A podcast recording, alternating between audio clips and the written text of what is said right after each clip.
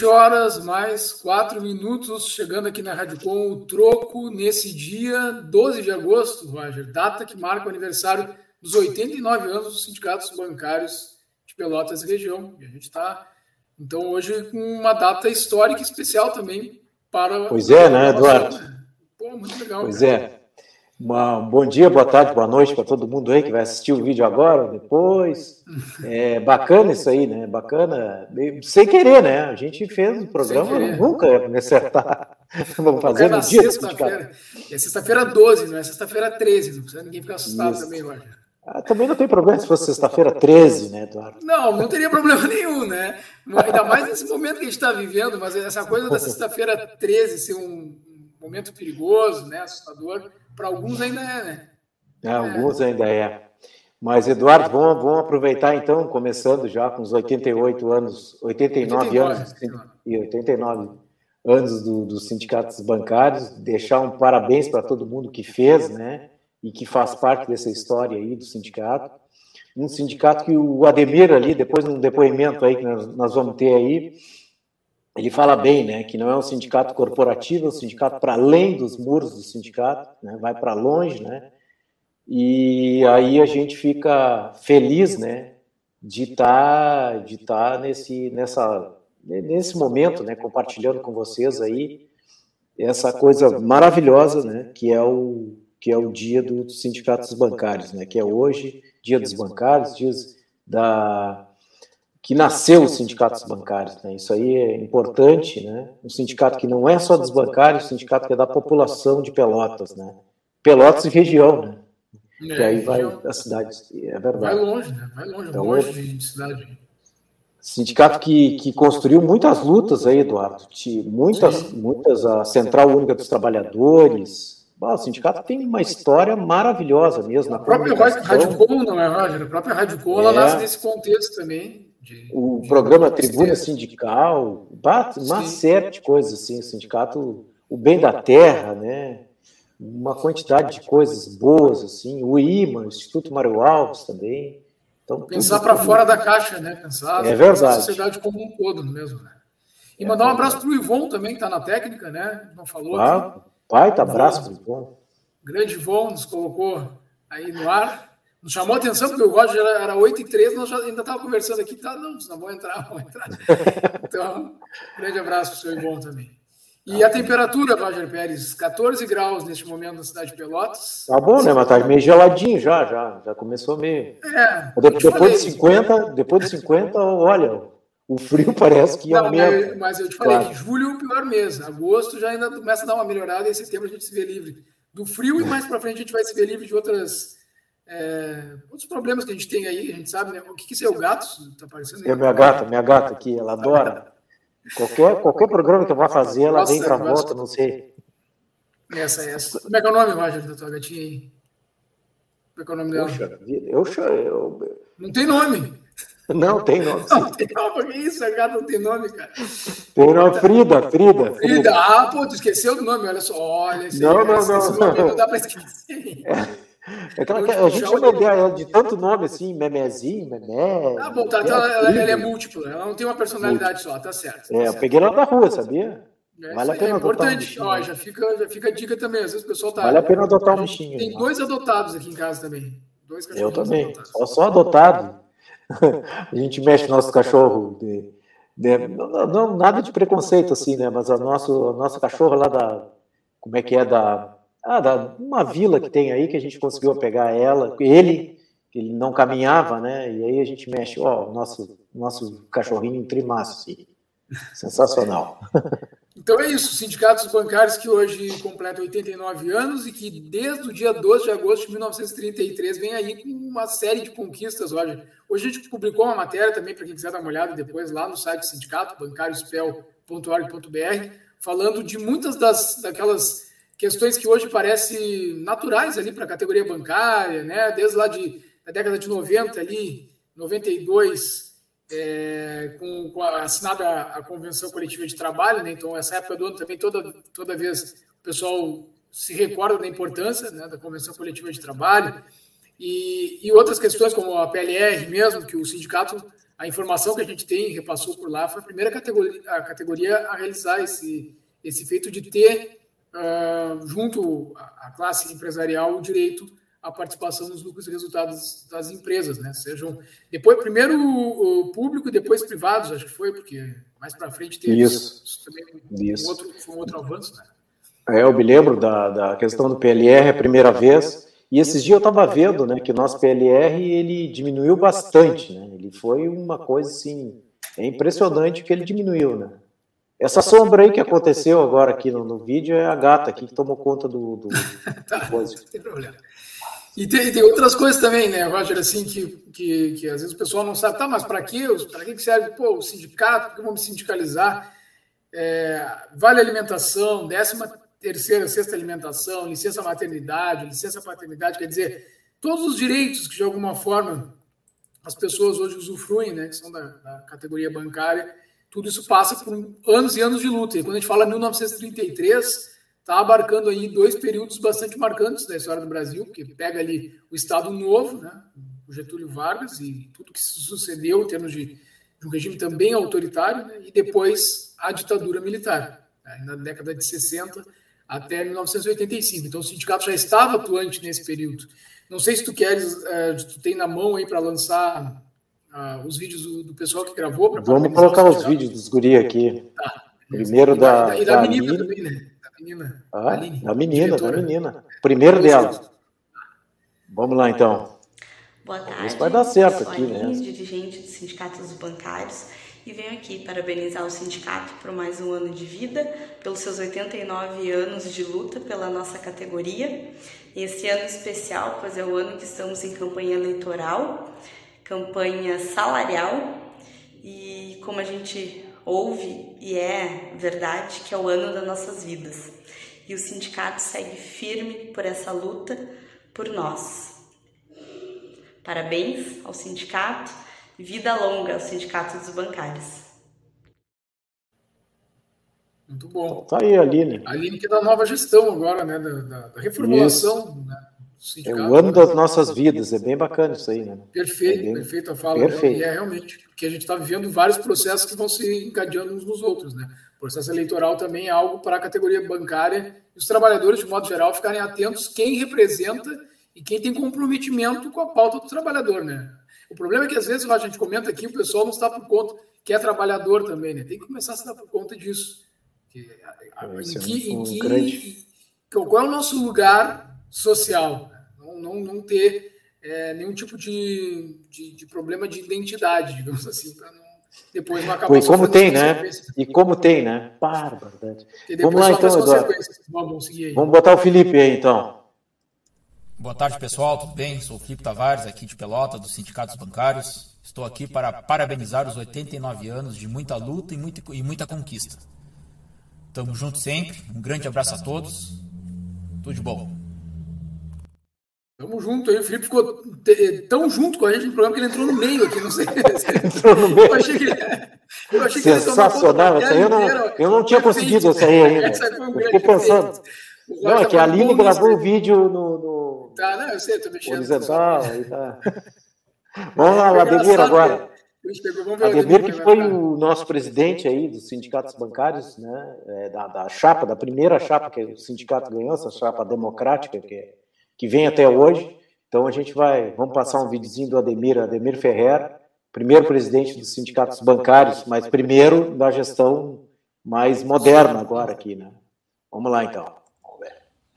Vai. Cumprimentar o pessoal do Sindicato dos Bancários de Pelotas e região por mais essa data. O sindicato está fazendo hoje é, 89 anos de luta, desafiando a legislação antigreve, organizando o pessoal a partir da base e fazendo as lutas, não só as lutas sindicais é, específicas da categoria, assim como também as lutas gerais do, dos enfim, dos pelotenses, dos brasileiros, que acontecem hoje em dia com as dificuldades que se vive eh, em relação à pandemia recentemente e, e algumas outras dificuldades que estão colocadas no âmbito da nossa nação. Era isso, parabéns e boas lutas. Tá aí, então, Ademir. Voltei só eu aqui. O Roger não, não voltou ainda. Daqui a pouco ele volta para lá. Não sei onde foi parar o Roger. Mas o Ademir que. Agora sim. O Ademir que é. oh, está cada vez mais. Mergulha, hein? Mas, Pô, virando ninja nisso aqui, né? Mas vai cheio dos. dos, dos tá bom, tá bom, tá bom. Não, o Ademir, que, que também por muito tempo foi comentarista na Radcom, né? Teve como Oi. comentarista do contraponto. E é uma figura histórica dentro do sindicato, até hoje referência para todos os diretores do sindicato aí, né? Bah, é bacana. O Ademir que foi caixa do Banrisul, né? Quanto tempo, uhum. né? Sempre foi ali, trabalhou ali como caixa. E é um sensacional, uma figura sensacional, assim. Um grande amigo que eu tenho. Nosso velhinho, que a gente chama. Nosso velhinho. Grande abraço aí. Hoje, Roger, até estou falando aqui no, no celular para a nossa convidada já está me perguntando aqui, não sei se tu vai passar o link para ela, se quer que eu passe, mas para o pessoal que acessou a live também com relação à, à nossa temática, né, nossa conversa mais profunda hoje vai ser em relação a questões que, que estão aí correlatas à, à, saúde mental, à proteção social, que é tema também do, do, do trabalho, da pesquisa, da Ana Maria Correia Esquerdo, que em breve vai estar com a gente aqui, e que é também advogada do sindicato. Né? Então, a gente sabe que hoje o sindicatos bancários é bastante conhecido e reconhecido também pela sua atuação na área jurídica. De todos os, os, os advogados que atuam, tanto na área é, voltada para a Previdência, quanto na área trabalhista. Recentemente a gente conversou aqui com o Rubens Valim, e é um assunto que interessa muito a categoria bancária no que diz respeito à reforma que ocorreu no nosso país e que até hoje ainda vem causando bastantes efeitos. E é isso não só do ponto de vista trabalhista mesmo, mas também relacionado à saúde do trabalhador. A gente está em campanha salarial, né, categoria bancária, e uma das pautas, uma das principais pautas, talvez, seja justamente essa discussão aí com relação à saúde bancária, né, à saúde mental, porque tu tens falado bastante sobre isso também, né, Roger, a questão das metas que são impostas aí, e cada vez mais metas, piores condições de trabalho, a gente vivendo um contexto de saúde pública terrível também, né, da, da pandemia, e as pessoas muitas vezes não sabem para quem recorrer, né, e o sindicato está sempre à disposição, mas a gente sabe que, que a, a, proposta que se tem a nível é, nacional assim é, é, cada vez mais desmobilizar a classe trabalhadora, não fazer com que ela se entenda enquanto possibilidade de uma luta coletiva, né? Isso vai acabar acaba que desgasta muitas pessoas também e não recorre ao sindicato, né? Tentar esvaziar o sindicato também é uma das estratégias políticas para dominar. Eduardo, estou tentando abrir aqui meu, WhatsApp aqui não está não tá aqui, não está funcionando. Tá, eu vou passar para. Estou tentando achar ela aqui, porque tu me mandou o WhatsApp por tudo que é lado aqui, eu já nem sei mais que lado tu me mandou. Tá.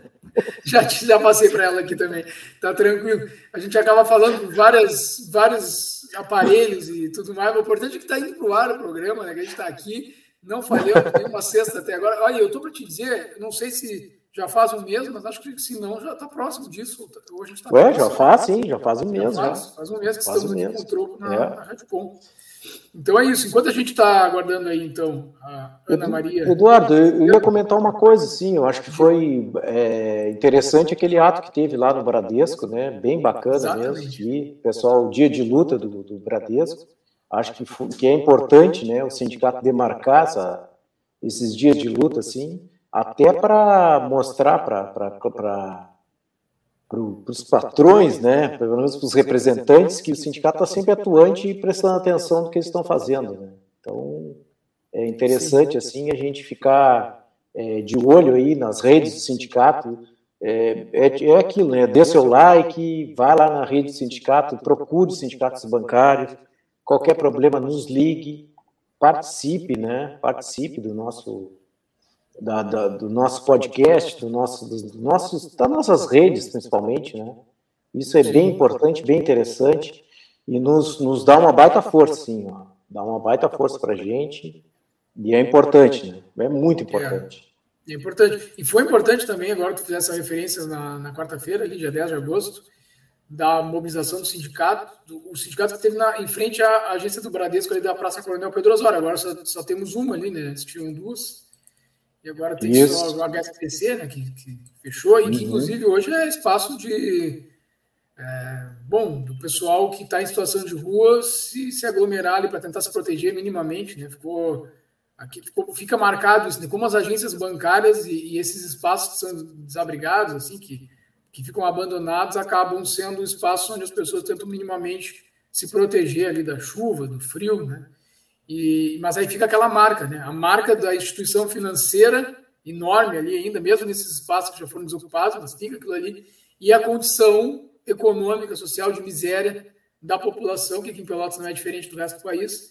Mas essa Não, mobilização. Pelotas que... tá impossível, né, Eduardo? Cada é vez, cada dia é um choque, assim. Terrível, né? terrível. Mas, Roger, uma coisa que chama atenção é o lucro do Bradesco: 14 bilhões de reais no primeiro é, semestre desse ano, né? E uhum. a quantidade de gente que eles vão botando para a rua aí no, no, no, Brasil como um todo, e, e, e a, a, relação que, que a gente percebe que tem com a, com, até mesmo com os clientes, né? A gente vê alguns clientes que eles não é só nesse caso específico desse ato que teve ali dia de luta do Bradesco essa semana, mas muitos clientes não entendendo que a mobilização que existe por parte da categoria bancária, ela também inclui uma melhor prestação de serviços para o cliente. Então, o cliente às vezes fica incomodado, né? O cara, ah, quero entrar no banco, não sei o quê, e ficou incomodado mesmo. Tem um cara que abriu a porta. Não, e tu vê, tu vê que o sindicato não trancou ninguém, né? Não fez, foi só uma manifestação falando sobre, sobre os problemas, né? É, os problemas do que estão acontecendo nos bancos, né? Não é só no Bradesco, no Bradesco é só uma amostra, né? Que acontece no Santander, no Itaú.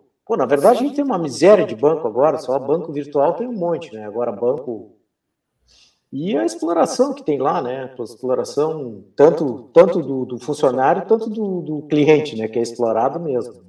Paga a taxa, umas taxinhas legal lá. Olha, estão cobrando mesmo. E estão ficando milionário. Aliás, milionário não, bilionário. É. Uma coisa que o, que o Serginho, que é diretor de sindicato, chamou a atenção, também é funcionário do Bradesco, assim como o Roger, né? É a questão da segurança também, Roger, porque é, tem municípios mais é, do interior mesmo aqui, da, da, região, da base do sindicato, que não possuem nem a, a, porta giratória, não tem vigilante, não tem nem câmera de segurança para estar tá ali, e, e, a gente sabe que muitas agências estão sendo transformadas em, escritórios de negócios, não sei se pode dizer assim, né? Mas é, de qualquer forma. De negócio. É, de negócio. são, são, que, que é isso? Negócio. Né? Negócios financeiros. É. É, mas, é, mas não deixa de ser, né? Os PAs, né? Então, o que, que tem ali hoje, a realidade? É que a pessoa muitas vezes está lidando com, com, com, um cliente que está com dívida, né? Tu pode me corrigir se eu estiver errado aqui, mas situações que às vezes são meio tensas e tu não tem nem câmera. Eu olhei aqui, eu, eu olhei agora há pouco aqui dizer que Pelotas tem no, é, 95% das, das pessoas. Eu acho que é exagero, mas eu fiquei assim, né? 95% estão com dívidas, né? Ué, não, mas é, Olha, qualquer dívida é dívida, né? Você está devendo, sei lá, vai pagar o mês que vem, está devendo ainda, né? A doutora já está aqui, a doutora Ana. Já, tá aí, então já está aqui. Vou chamar? Então tá. Chama a Ana aqui. Vamos lá. Olá. Olá. Boa noite. Boa noite, boa noite, Roger. Boa noite, Eduardo. É um prazer Tudo estar com bom? você. Prazer é nosso. Bom. Estava preocupado aqui que tu não tinha recebido o meu, meu link, porque eu te falei que a gente tem a introdução, né? E o Roger, a gente fica conversando, às vezes a gente tá batendo um papo aí. Ué, cadê a Ana? Eu tenho que mandar o link. Aí ele achou que eu ia mandar, eu achei que ele ia mandar, e enfim. Eu estava preocupada, gente, esqueceram de mim. Não, não, não eu aqui, mas eu achei, esqueceram de mim. É, é, a nossa razão de estarmos aqui hoje, né, Roger? é verdade. Vamos lá, vamos lá. Tem um debate bem interessante aí, Eduardo. Sim, a gente apresentou aqui um pouco, Ana. Agora, tu, depois pode falar também um pouco melhor, assim, tu já tá, em outras pesquisas, né, a gente sabe que os cérebros pensantes, que são aquilo que incomoda, incomoda muito hoje, essas forças políticas que estão no poder, né, e, e, não param, é, que é, o teu caso. Então, depois tu pode falar um pouquinho mais também sobre a tua outra pesquisa e até, de repente, Roger, a gente chamava para falar sobre outra temática, mas hoje a gente vai falar um pouquinho sobre a questão da saúde mental e da proteção social, que a gente combinou contigo. E a gente conversando também em off aqui, ficou pensando assim para começar a nossa conversa e tal. De repente, tu falar do início da pesquisa, né? Tuas motivações, o que, que é de fato a temática que tu, tu abordou dentro dessa relação aí entre saúde mental e, e, que é algo que a gente, na campanha salarial, tem sido bastante requisitado né, na pauta com, com os bancos, mas relacionando então a saúde mental e a proteção social, por onde que tu foi, o que, que te instigou nessa tua pesquisa? Então tá, na realidade, eu quando entrei no mestrado, a minha intenção era falar sobre o, a, a pensão por morte da gravidez, da gravidez, né? No caso de gravidez. E comecei a trabalhar, vocês sabem que eu sou nosso, nosso escritório, de Costa é, é, o escritório trabalha com os sindicatos bancários, né? E eu comecei a sentir uh, o quanto estavam vindo bancários ao escritório com problemas de saúde e que essa saúde era decorrente do trabalho. Aí eu um dia estava em reunião com a minha orientadora e eu conversando com ela que eu estava bem estimulada a pesquisar sobre a saúde, né? Sobre a saúde mental, a saúde física, o que estava acontecendo. Eu já estava com 30 páginas. E ela falou assim: Ana, muda de tema. Quem sabe tu não trabalha, porque eu estava bem estimulada. E nessa época, eu e o Mauro, nós fizemos um grupo, que era o grupo do gás. Não sei se vocês ouviram falar já. Uhum, claro. Esse grupo tem, tem em Porto Alegre, né? Que é grupo da Ação Solidária.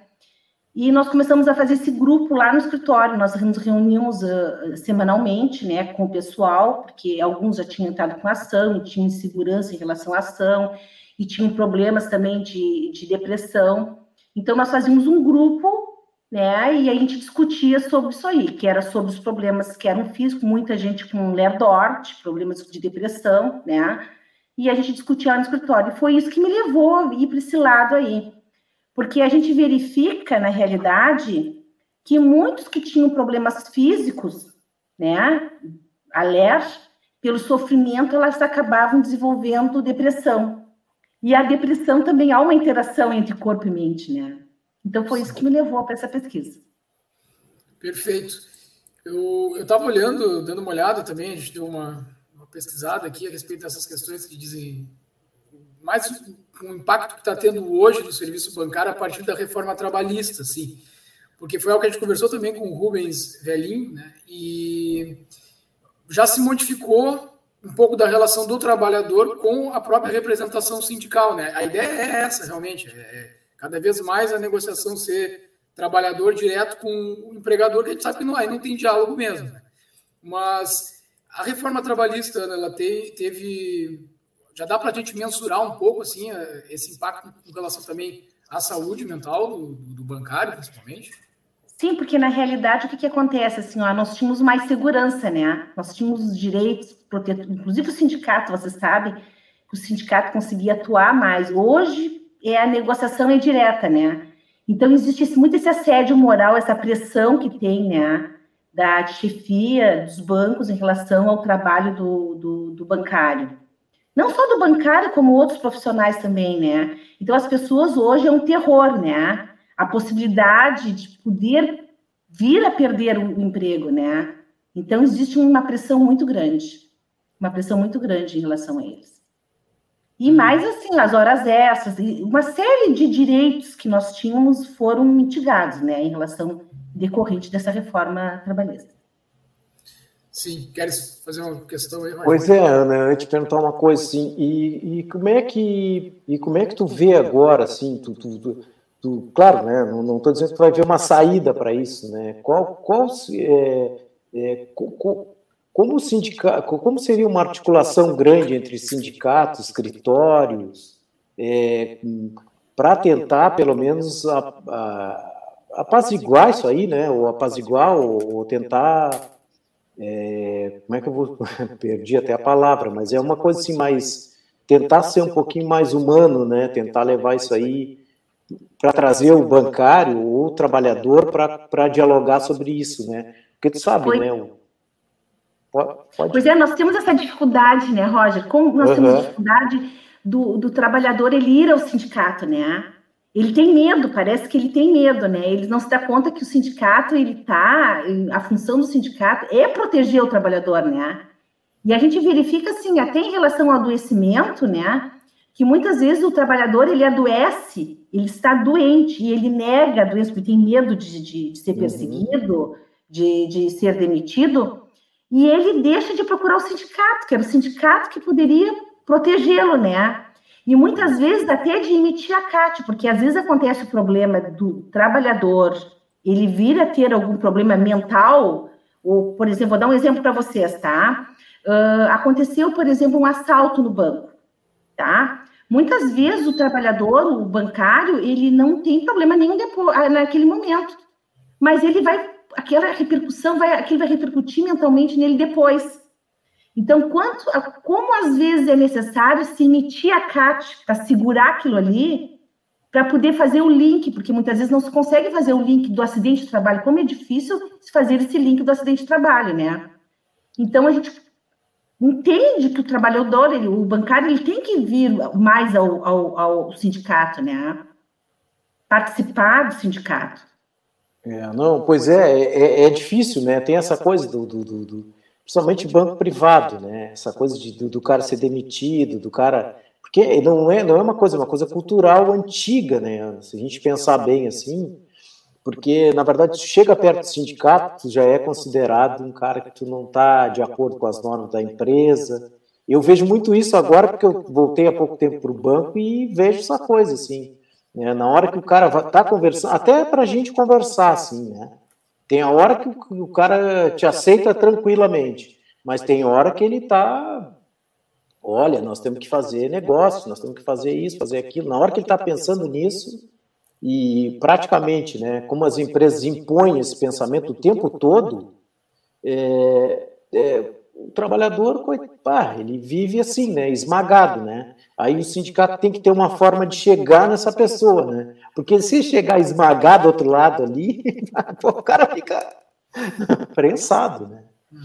Eu, Por isso que na época nós fizemos até esse grupo do gás lá no escritório. Era lá no escritório. É, Porque essas pessoas também já estavam tão assim sofridas, né? Então, e ir lá ir no sindicato, então, para ter essa maior liberdade, as reuniões eram lá. Mas o sindicato, nós tínhamos que fazer uma campanha, né? Uma campanha no é. sentido de trazer essas pessoas para dentro do sindicato, né? Para fazer essa união, para fazer. É, para tentar, pelo menos. Né? É um trabalho de formiguinha, porque, pelo outro lado, existe uma propaganda toda em, em cima ah. de se negar a, a, a tanto a, a o sindicato enquanto entidade representativa da, dos trabalhadores, né? cada vez se quer menos isso, mas também no sentido de até demonizar mesmo a, a atuação sindical, a gente vê que tem isso, né? As pessoas se, acabam não se sentindo, às vezes, até muito confortáveis, assim, não, oprime, Eduardo, né? oprime, oprime de um jeito que eu nunca, assim, só... É tu passando o dia a dia, assim, tu vai vendo que é, que é a opressão que faz. A própria é que questão da filiação partidária também, né, Hoje isso é uma coisa que, que é colocado como. Como assim ter filiado Como se uma pessoa não pudesse filiar a partido político. Não, e mais, como se nós não pudéssemos dialogar com pessoas de pensamentos diferentes dos nossos, né? como se o diálogo fosse algo que está sendo visto com, com maus olhos. Não, pelo contrário, política é diálogo, é diálogo permanente, é o direito ao contraditório, é isso que a gente quer que as pessoas têm o direito de se manifestar, independente de concordarem ou não, e aí isso, isso dentro de uma democracia, né? Mas como as coisas andam hoje cada vez mais é, é, caminhando por uma intolerância, né? acaba que a intolerância gera intolerância e não há mais diálogo, e aí os sindicatos também acabam. A gente fala isso também porque eu mesmo, como jornalista cobrindo a pauta sindical, não só dos bancários, mas outras atividades, quantas e quantas vezes é, a, hostilização, né, como são hostilizados os, os militantes dos sindicatos. Então, muitas vezes nem são filiados a, a, a, um determinado partido que as pessoas já identificam como sendo o partido que está organizando tudo, assim, já vem com os maus olhos, também propaganda da mídia, e já chega utilizando, ah, vai trabalhar, não sei o quê. Pô, mas o cara está ali justamente garantindo o teu direito de trabalhar, o direito dele de trabalhar e ser é, reconhecido o seu trabalho de forma digna, né? Então, não se preocupam nem em, fazer esse tipo de, de, reflexão. A gente tem dois comentários aqui, um, um uma questão para a doutora Ana, então eu vou primeiro registrar a participação do Anderson, Anderson Andrade Alexis, que fala que a esquerda está assinando carta pró-democracia ao lado de Armínio Fraga e Necal Setúbal. Socorro, Santa Inocência. A gente não estava falando sobre isso, mas vamos falar também, se for caso, não tem problema nenhum. Tá certo aí a manifestação do Anderson. O Anderson, acho que da outra vez ele também fez um comentário. Isso, é. Bacana, ele, isso aí, pode comentar Tá certo, claro, ótimo.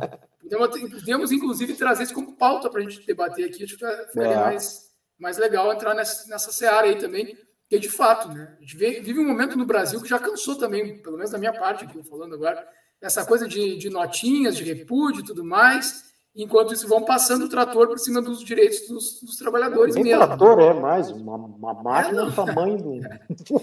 e, aí, e aí, não, e a gente vê alguns comentaristas políticos também, não sei se vocês têm observado, dizendo que é, ah, é preciso ir mais para o centro, mas não sei que tanto centro eles estão querendo assim também. É dinheiro, tá, Eduardo. Tá o centro sempre é dinheiro. Tá, tá complicada a coisa. Então, mandar um abraço para o Anderson se manifestando. A Janaína Oliveira, que aí sim ela se direciona à nossa convidada. Ela diz o seguinte: é possível o sindicato se juntar ao Sereste para atuar em conjunto é, pelo trabalhador adoecido, pela ocupação ou acidentado no trabalho? Eu acredito que sim, né? Eu acredito que sim. Que haja essa possibilidade, né? Eu acho que sim. Então, diga, diga, diga.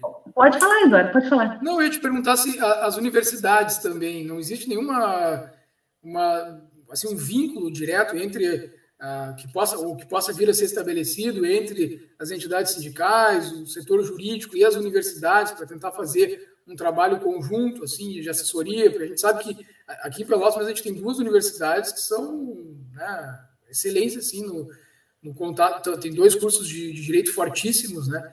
E às vezes o que me parece, aí eu estou falando só como observador, é que muito dentro da universidade não se tem um olhar para a importância da, de atuar profissionalmente é, dentro das junto às entidades sindicais. Parece que não ou que já se teve mais isso e agora um pouco se perdeu, né? Então, ela, ela citou o Sereste, eu acho que não só, acho, pensando assim também em termos de, de, de, formação, sabe? Formação para esse profissional que vai vir atuar dentro do movimento sindical, e aí sim, instituições de saúde e outras para poder fazer parcerias. Né? Não há na universidade realmente né, um investimento nesse sentido. Eu sinto é. falta disso aí. Eu sinto falta disso aí. Né? Porque, na realidade, o que, que nós temos? Nós temos, na realidade, é o estágio, né? e é direito trabalhista, é, é, previdência, é família, mas esse direito sindical, né? Esse aí, não, eu acho que existe uma falha nesse sentido, realmente. É porque o, o, trabalhador mesmo ele fica desprotegido, né? Se a gente pensar bem, né? Ele é o mais, ele é o elo fraco, né? Da, da de, de, estudo, né? Porque na verdade é aquilo que eu estava dizendo para vocês, né? Ele fica entre um lado e o outro, né? né? E é. ali é esmagado, né? é esmagado. Então, acho que, que a universidade mesmo tinha um papel, até essa questão da, da Covid, assim, Ana, até falar assim, uma reflexão que eu fiz, né, que os, que os sindicatos mesmo eram para ter o protocolo dos, dos trabalhadores, né, porque o, protocolo do, do, do governo, claro, né, mas tinha que ter um protocolo dos trabalhadores, né, a gente tinha, um dia a gente vai chegar numa organização desse, desse nível, assim, que a gente tem um protocolo né, de, de, dos trabalhadores, né, porque na verdade quem sabe que sofre dentro de uma coisa são as, são as pessoas que trabalham no local, né. Eu posso falar muito bem, chegar aqui e falar disso, daquilo, mas eh, o sofrimento lá dentro, quem vai sentir é a pessoa que está lá, né. Eu não sei, eu não sei, não sei como é que tu vê isso aí, assim, essa questão do, da autonomia, autonomia do, do, do sindicato enquanto ao Estado, assim, né. Eu acho que o sindicato, o sindicato tem esse papel, né, Roger? Uhum. Tem esse papel de consciência, né? Porque às vezes a gente, eu me lembro assim dos, dos movimentos que a gente fez sociais, que a gente passava, os, os, trabalhadores eles não conseguem participar, né? Eles não conseguem, uhum. né? Então, o sindicato, eu acho que já que o trabalhador não vai até o sindicato, o sindicato vai ter que ir até o trabalhador, né? Exatamente. E essa campanha, eu acho que, eu, às vezes eu fico pensando, por que, que os sindicatos não se unem também, né? Uhum. Eu acho que até, até que eu acho que está mais fácil agora, Ana, de fazer uma unidade sindical. Acho que até está mais fácil. Essa questão da saúde, do, desse processo de Covid que a gente passou, eu acho que é bem interessante mesmo. Realmente tens razão nisso aí. Eu acho que é uma, uma boa ideia. Só pode ser puxado Nós pelo. Temos um congresso unindo, né? Já pensou? É. Um congresso aí unindo os sindicatos, né? De conscientização, de pegar temas relacionados a parte trabalhista, de, relacionados à saúde, né, aos direitos do trabalho, que são todos são em comum, então eu acho que estava na hora de nós, nós fazermos essa união, né? Não, e o Eduardo levantou uma, uma pauta interessante ali, que é essa questão da reforma trabalhista, né? Porque, na verdade, não só a reforma trabalhista, da Previdência, né? Uma pois é. coisa assim, é um escárnio, né? Então, é, a gente fica meio sem saber, por mais que tu, tu, tu, tenha que tu, que tu tenha acesso a isso e aquilo, mas tu tem acesso a uma mídia, você sabe, né, gente? Você sabe. Se deixar os caras trabalhar até os 200 anos lá, se, eu acho que a gente durasse 200 anos, eu acho que a gente ia se aposentar com 191, todo mundo ia botar, ó, 191. E, e, basicamente a gente não tem informação assim. Tem informação, mas não tem uma informação como tu, tu, tu, colocas assim, né? Mais ampla, né? Direito da saúde. Acho que é importante isso aí mesmo. E a quem caberia, Roger, fazer, né? A quem caberia, é. né? O Estado não faz isso aí, né? Não. Vai passando, ele vai passando por cima de todos os direitos. Nós temos perdendo, perdendo, temos perdido muitos direitos sociais, né? Se vocês verem, vocês analisarem, como é que está a saúde, como é que está a previdência, né? Como é que está a educação, né? assistência. As coisas estão acontecendo e a população está todo mundo inerte, parece que nós estamos anestesiados, né? É então, e nós não, não temos um ambiente de discussão, né?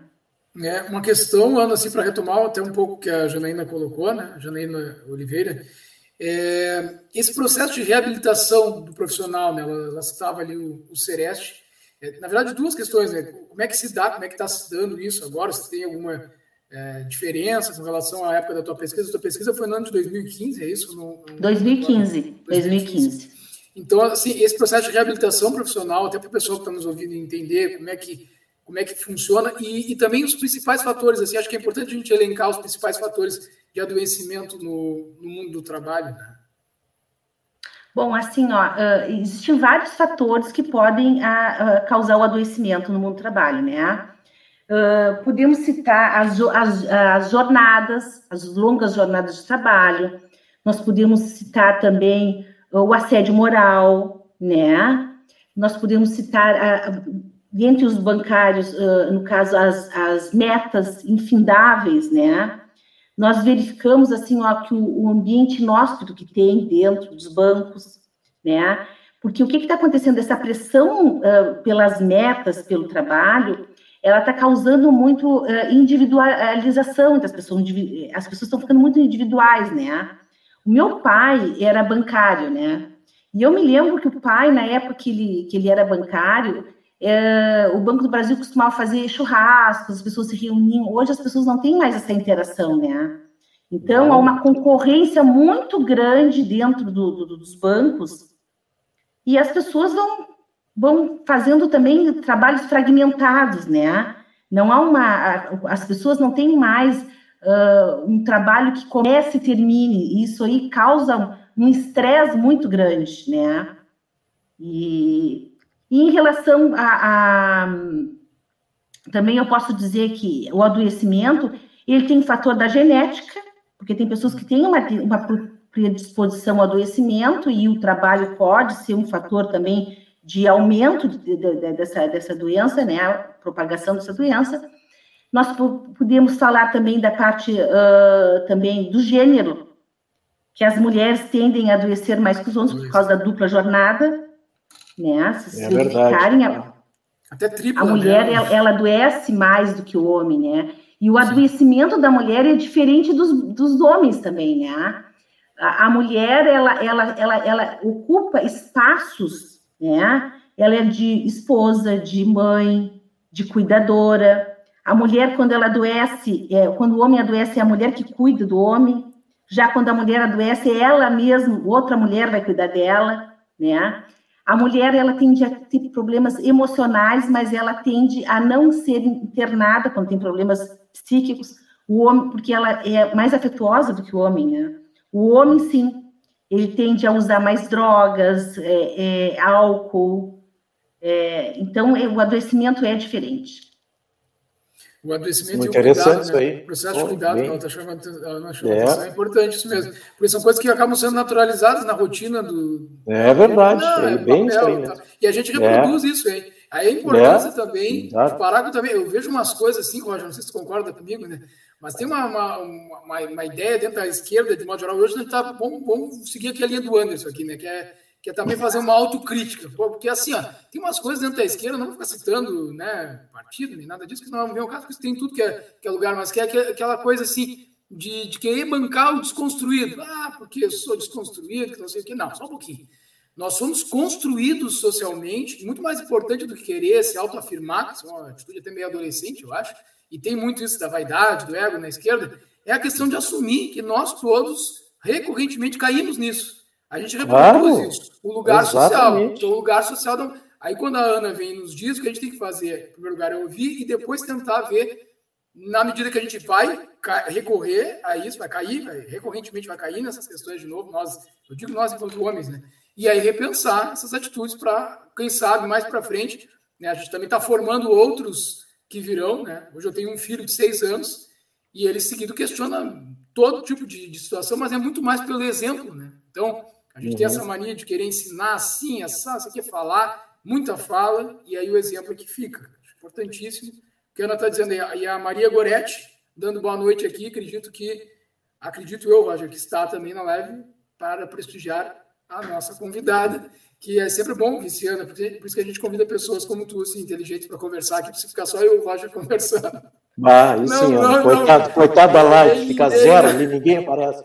Ninguém. Aí tem a Ana aqui para nos ajudar. Não, mas a Ana coloca uma coisa interessante, né? Essa questão da mulher, a segunda jornada, né? Ou terceira jornada, às vezes tem filho, né? Trabalha, volta e, e, como é que, como advogada, Ana, muito, muita coisa acontecendo assim nesse mundo, ou, ou, é uma coisa assim só que a mulher enxerga isso aí, é, não tem. Porque, na verdade, não tem. Socialmente, é, eu me lembro que falavam né, que a mulher tinha que se aposentar duas vezes, né? Se aposentava ali, se aposentava. Isso aí não. Aqui no Brasil é uma coisa assim, sei lá. Eu fico pensando, né? Quase impossível, essa, né?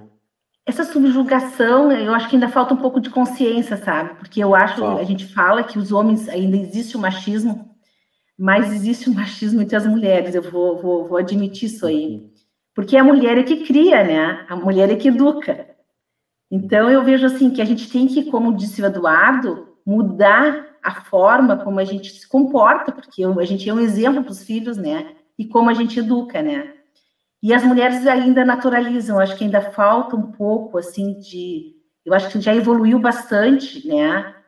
Nossos comportamentos sociais, mas eu acho que ainda tem, falta muito o que, e, o que crescer.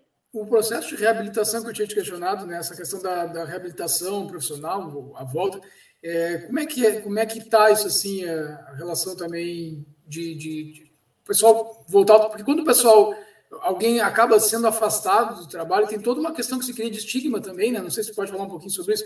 Os próprios colegas de trabalho, a chefia, é, é várias coisas que abarcam nessa né? essa relação do afastamento e depois de uma possibilidade de reabilitação desse, desse trabalhador, né? Eduardo, assim, ó, há um medo muito grande, acho, com, com concorrência e com medo de, de, de, de, perder o emprego, porque não está fácil, né? Não está realmente fácil, né? Então, as pessoas, às vezes, os bancários, eles estão doentes, eles negam que estão doentes e deixam para fazer o tratamento quando já não dá mais, sabe? Aí você sabe que os 15 primeiros dias, quem, quem fica, ah, fica sobre a proteção da empresa. Depois, Sim. essas pessoas são encaminhadas para o INSS e essas pessoas vão passar pela perícia, né? Então, a gente verificou, inclusive, assim, do grupo do gás, né? Vou, vou dar um exemplo, né? Que as pessoas ficavam, os, os, os bancários ficavam com medo. Eu, eu dizia assim, ah, então estão com depressão, olha, quem sabe vai andar de bicicleta, vai fazer uma caminhada, a gente fazia uma certa orientação até para melhorar, né?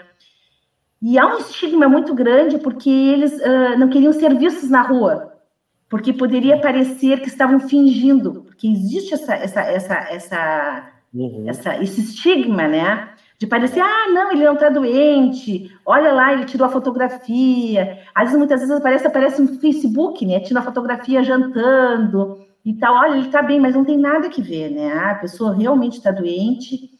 E, e o que está acontecendo assim? Ó, eu tenho feito uma crítica muito grande em relação às perícias, hum. porque tu me perguntar sobre a reabilitação Isso. profissional, né? A reabilitação profissional, na prática, ela não vem ocorrendo muito. Uh, o que, que acontece? O INSS muitas vezes tem negociado com a empresa e ela devolve o, o empregado para a empresa para ocupar uma outra atividade dentro.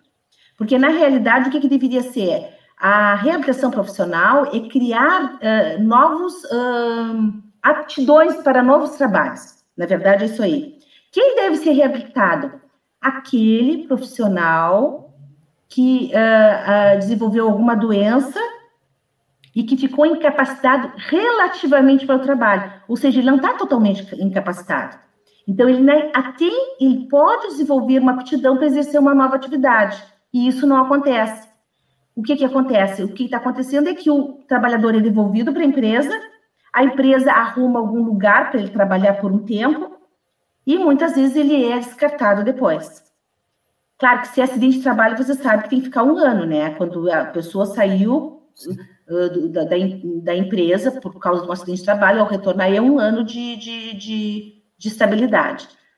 Mas, ah, na realidade, o Instituto da Reabilitação é um instituto que está, uh, não está funcionando direito.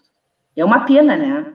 É uma pena, porque às vezes acontece o seguinte, o trabalhador ele volta para a empresa e depois adoece e volta de novo para o INSS e assim vice-versa, né? Quando às vezes não acontece o limbo previdenciário, o que, que é o limbo previdenciário? O, o médico do trabalho do, da, empresa diz que ele não está apto para o trabalho, vai para o INSS e o INSS não, ele pode trabalhar. Então, ele não volta para o trabalho e também fica sem receber o benefício. E aí ele tem que judicializar. É, Barbaridade, é, que horror. É, a gente fica preocupado mesmo ouvindo, porque assim, é, é, também uma outra questão que as pessoas não estão por conta é a importância da saúde pública, né? No, nós temos um, um sistema de saúde pública no Brasil, porque é isso, a, a quem recorrer e, e, em que condições se fazer um tratamento, a depender também da, da doença, né? porque em outros países, que às vezes são usados como exemplos né, de, de, de livre mercado, de, de, livre relação trabalhista, digamos assim, né? isso, claro, tudo entre aspas, é, é tudo privado. Então, se tu tiveres dinheiro para te tratar, tu vai te tratar. Se tiver, seja, né, às vezes, doenças que, que realmente requerem uma atenção maior. A gente tem, tu chegasse a fazer algum tipo de levantamento, a gente tem alguma, não digo números, mas para a gente ter uma ideia, Pelotas e Rio Grande, acho que era esse teu escopo ou era só Pelotas? Era, era essa zona aqui, mas, mas é. está bem antigo essa minha pesquisa, é. né, Eduardo? Está bem antiga, né? Mas é, era mais para a gente eh, mais ou menos ter uma ideia assim de se, se naquele período já se estava acessando muito assim o, o não, eu não fiz em números. Eu vi, com, eu, a minha pesquisa foi em relação à, à estrutura. Ah, tá. A estrutura do, do, do para fazer a reabilitação profissional. Porque para hum. fazer reabilitação profissional, o INSS tem que ter um número X de profissionais, tá?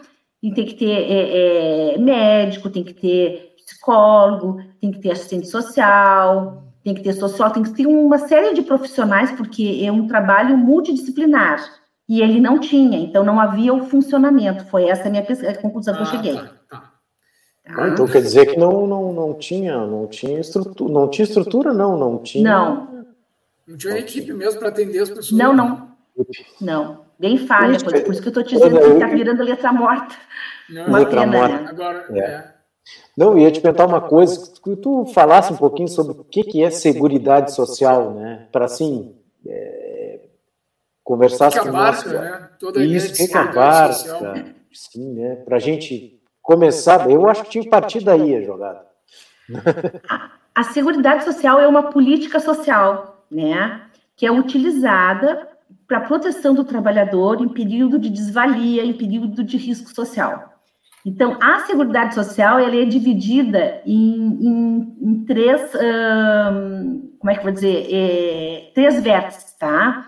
Ela é dividida na previdência, previdência social, que ela tem por escopo, então, proteger o, o trabalhador em período de desvalia, no caso dos benefícios uh, em caso de doença, e em caso de velhice e em caso de morte.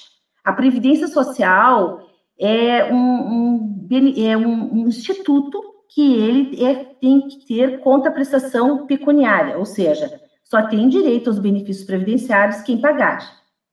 A assistência social já é gratuita, né? Ela tem um benefício também para dado às pessoas que são deficientes e às pessoas também que têm, uh, que são idosas, né?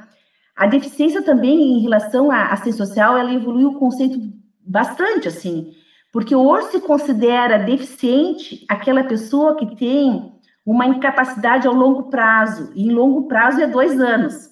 Então, eu posso dizer, e, antigamente assim, ó, era ausência de um órgão, uma deficiência, hoje não. Uma pessoa que tem problema cardiopático é deficiente. Uma pessoa que tem problema de, de, de alguma doença que, que, que incapacite ela de exercer alguma atividade, ela é considerada uma, uma doença desenvolvida ao longo da vida, é considerada como deficiente. E, uh, então, o, o, o LOAS, ele também, além de ter a deficiência e a idade, ele tem também a renda, porque não é dada a muitas pessoas. Então, muitas vezes nos procuram lá no escritório, né? Querendo receber. As pessoas confundem muito a aposentadoria com LOAS também. Uhum. Então, o LOAS não tem conta contribuição, a pessoa pode não ter contribuído nunca, mas é dado para pessoas hipossuficientes. Frente à lei, hipossuficiência é aquela pessoa que recebe até um quarto do salário mínimo. Então, pegam a renda da pessoa, dividem por quatro e fazem a renda per capita é dado às pessoas que realmente são uh, miseráveis, né? Este conceito de miserabilidade no, no, judiciário já se alterou também, porque as pessoas às vezes podem receber mais, mas aí, auferindo muitos gastos, vai ver o que, que, que vai, uh, uh, qual é o valor final que vai dar. E a Seguridade Social também é composta pela saúde, e nós vendo a importância da saúde hoje, né? É Agora, frente à pandemia, a gente tem essa noção. E a saúde também é dada pelo governo, ela está na Constituição como um direito, uma obrigação do Estado a todos que precisarem. Aí, Eduardo, aí. Vou mandar um abraço aqui também para o André Carvalho, né, que está tá chegando, que chegou Aqui agora, também, né? Teu, teu colega aí de futebol, né? Futebol e cultura, né? E a Janaína fez mais um comentário aqui dizendo que depois, depois da decisão judicial vem com prazo de cessação e ele volta para o administrativo, aí com relação que a Ana vinha comentando com a gente. É, é um assunto que, que a gente não vai esgotar aqui, Ana, mas assim, como tu citasse também a questão especificamente das mulheres, né? Hoje, é, é, o que, que é o que tu estás, tu estás estudando neste momento, assim, tua pesquisa atual, acho que tu ainda estás realizando a pesquisa de doutorado, é isso, né? Sim, sim. Então, uh, Eduardo, eu segui sempre essa parte da previdência, né? Uhum. E aí, estudando sobre, sobre a previdência, sobre os benefícios, a gente reparou o seguinte, que a maioria dos benefícios, eles são indeferidos, por quê? Por causa da perícia, né? Uhum. Então, nós estamos no judiciário com uma enxurrada de processos, ainda mais agora com pente fino, vocês viram, né? Liberaram as pessoas, estão chamando pessoas que estavam há muito tempo fora do mercado de trabalho, fizeram uma perícia rápida, chamaram as pessoas, fizeram uma perícia muito rápida, não deram tempo às pessoas juntarem os documentos, e agora vocês imaginam essa população muito pobre, que como tudo vocês disseram aí, que não tem acesso, né, a uma, uma, um tratamento particular, dependendo do SUS, as pessoas pegaram os exames antigos, foram para o INSS para comprovar sua incapacidade e aí foram liberadas, né. Então, frente a esse tipo de perícia, eu comecei a analisar o quanto a perícia ela é importante, né? Ou para verificar a capacidade ou incapacidade do trabalhador.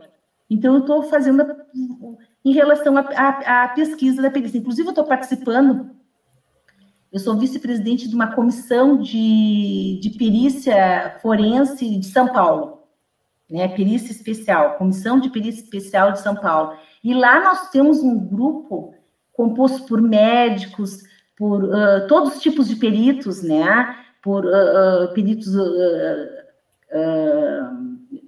de todas anos. Agora me deu uma gagueira. De, de todas as ah, áreas. Muito áreas. interessante isso aí, né? Muito interessante. Muito interessante. Com advogados, com tudo, e a gente discute sobre a perícia. Nós estamos nessa aí. Então, assim, ó, a aquisitagem, como é que tem que ser a perícia, nós entendendo que, a peri que o, o ser humano é um ser global, ele é composto do meio social, ele é composto da parte física. E nós verificamos o quê? Que no INSS, quem faz as perícias é um médico. E o médico vai ver o corpo, e aquela a parte biológica do, do homem, né? Só que nós não podemos colocar todo mundo no mesmo patamar. Por exemplo, eu vou dar um exemplo para vocês, tá? Uma pessoa, por exemplo, um, um advogado, se ele vem e perde as pernas, ele tem problema nas pernas, ele não é incapacitado de trabalho. Porque ele tem uma moléstia, mas essa moléstia não é incapacitante. Agora, se é uma empregada doméstica que vem a perder as pernas, ela está incapacitada para o trabalho. Então, quando a gente faz uma análise da saúde e da incapacidade do trabalhador, nós temos que ver a parte física e nós temos que ver toda a parte social. E essa parte social, esse âmbito que fica em torno todo da pessoa, nós temos que ver a idade, a escolaridade, a profissão, as barreiras sociais. Então, por isso que eu defendo, na realidade, a perícia biopsicossocial, que é a perícia composta por um médico, que vai ver a parte orgânica, e um assistente social, que vai ver todinha a parte social do trabalhador. Já conhecia Pô, esse conceito aí? Não vai tapar, tem. Não vai tapar falar sobre perícia. Né? Ainda mais agora nessa, nesse, nessas novas relações de trabalho que a gente tem visto. Né? A gente tem comentado uh, recorrentemente no programa também, Ana, pra, porque é uma realidade, mas é pouco dito, né? Que o, o, o mundo do trabalho tem sofrido transformações onde os trabalhadores estão sendo substituídos por máquinas, ou quando não estão sendo substituídos por máquinas, eles estão sendo pensados como máquinas, né? que é que a gente já falou um pouco aqui. Então, essas, essas questões de ficar cada vez mais incapacitado para o trabalho, visto que o corpo humano não é uma máquina, a gente até pode pensar, é, falando em atividade física e, e, mental, que a gente tem um funcionamento do organismo né, que, se, se assemelha, mas nós não podemos funcionar como máquinas, né? jamais funcionaremos como máquinas. E esse talvez, pelas questões todas que tu elencaste aí, seja um dos principais fatores realmente de adoecimento pensar esse todo é, me parece que é realmente a única saída, porque é, às vezes também, agora tu, tu, comentavas, a questão central, às vezes pode ler Dort é uma coisa, então a pessoa pode estar ter desenvolvido um problema de um esforço repetitivo no, no ambiente de trabalho e aquilo desencadear uma outra questão de ordem psicológica, né? Porque aí tu não está trabalhando. É terrível. E aí, não, pô, já não é mais aquele primeiro problema, agora nós temos não dois problemas, ou, ou, quando solucionaste um, tu, tu tem, surgiu um pior ainda, do ponto de vista da, da, da relação de, de, de, exercer a, a, atividade laboral, né? E, e, esse todo que tu colocas, nem, nem conhecia esse conceito, eu não sei se tu conhecia. Qual? esse todo, esse conceito. Não, não é, conhecia. É, Seguridade agora, social? Não, não. não. Seguridade social. Pensar bio, como é que é? Bio... Biopsicossocial. É, na realidade, tu analisar a saúde multi, no âmbito multifatorial, né? Multifatorial, isso. É isso aí. Então, é isso então aí. e isso dentro do, do, do, INSS, dentro daquilo que tu já tinha né, investigado, assim, pesquisado, é, existe a, a, equipe apropriada para isso? Como é que está caminhando? Assim, Na realidade, essa um, perícia biopsicossocial ela é utilizada para concessão dos benefícios assistenciais da LOAS. É ah. utilizado. Mas o, o, assistente social, ele vai na, na casa da pessoa, ele vai fazer análise, inclusive judicial, para ver a renda per capita. Mas não para ver essas barreiras sociais né? Esses dias eu conversando com, com, com, um médico que é perito, e ele dizendo assim, ó, que uh, uh, o médico ele não, ele não tem uh, ele não tem aptidão, ele não tem educação, ele não tem a formação para ver quais são essas barreiras, para ver o que é o trabalho, para ter esse conhecimento. Tá a doença. Só a doença, por exemplo, doença. um pedreiro, como é que um pedreiro, tudo bem, tem problema de coluna, como é que um pedreiro vai levantar um saco de cimento? Como é que ele vai pegar pois e é. vai usar os, né? Vai, vai pegar os tijolos tudo com problema de coluna. Então, para fazer como. essa análise da saúde, tem que ver todinho esse ambiente, né? O ambiente claro. de trabalho. Por isso, que, por isso que a gente ali no, no, no, início, até a gente comentava, né? Isso, a gente precisa saber mais disso, né? Claro. Precisa, é, a gente precisa saber mais disso, né? Tu vê um conceito que a gente nem sabe. Eu sabia que existia, sim, mas não sabia que tinha. Tinha um estudo sobre isso, tinha grupo, né? Se debruçando sobre esse assunto. Então são os assuntos assim que eu acho, né? Sim, tem, a gente acaba, tem acaba um pensando, não, é, essa ideia de multifatorial, para mim, é interessante para pensar o mundo do trabalho, justamente por essas questões que a gente colocou, porque geralmente a gente quer resolver a doença, né? Então, no caso, falasse ali da Ler Dort, né? Eu sei que são duas, está falando de duas coisas meio que ao mesmo tempo, mas é, pensando no trabalhador mesmo, ele, ele tem que ser pensado como esse, esse nesse aspecto multifatorial também, né? O exercício da profissão não dá para se pensar só porque tu pode resolver uma questão emergencial, ele pode, está apto a voltar para o trabalho, no caso, né? Pensando nessa reinserção no mercado de trabalho, ele volta, resolveu o problema de esforço repetitivo, mas tem outros, todas as outras questões para serem pensadas ali do, do, ponto de vista da saúde mental, né? E com relação aos benefícios, que a gente sabe que no Brasil é, não, não, até que ponto isso vai continuar existindo, ou de que forma isso vai continuar existindo, é, também se torna importantíssimo, porque o, o olhar para a questão social, além da, da questão de ver a pessoa como uma máquina que a gente estava conversando, né? Ele é fundamental. E, e, cada, e, isso tem a ver com política também, né? A gente tem reforçado aqui. Entender que tudo parte de, do ponto de vista de que somos sujeitos políticos, né? Na medida que nós não nos compreendemos enquanto sujeitos políticos, a gente abre mão dessa nossa individualidade e aí vão fazer o que quiser com a gente. Roger, a gente está com finalzinho do programa aqui agora, cara. É, terminando quantos... aqui já, já vai, vai terminar. então vamos agradecer a, a Ana é. Maria Esquerda, advogada do sindicato, muito obrigado pela, pela participação com a gente. Rapazes, muito obrigado, muito obrigado pelo convite, tá? Foi uma honra estar aqui, foi uma honra, muito obrigado mesmo. Obrigado. Valeu, Ana, obrigadão. Valeu, Dudu. Não vai dar tempo de tu trazer uma dica de filme, Roger? Não, agora não. Não, a Ana deve saber alguma coisa aí, não, Ana? Não sei, não sei. Aí vocês me pegaram. Ah, é sacanagem do Roger. O Roger que é o cara do filme aí. Ô, oh, Roger, pode ter dito um. Pô, Eduardo, um, um pô, também não. Hoje, assim. hoje nem. É. Então tá, hoje não? sem filme. Não, não, mas procure lá que tem filme bom. Pode sacaneio também. Então tá, muito obrigado. Até a próxima, pessoal. Tudo de bom para vocês. Uma boa noite a todos. Tchau, tchau. Tchau, tchau.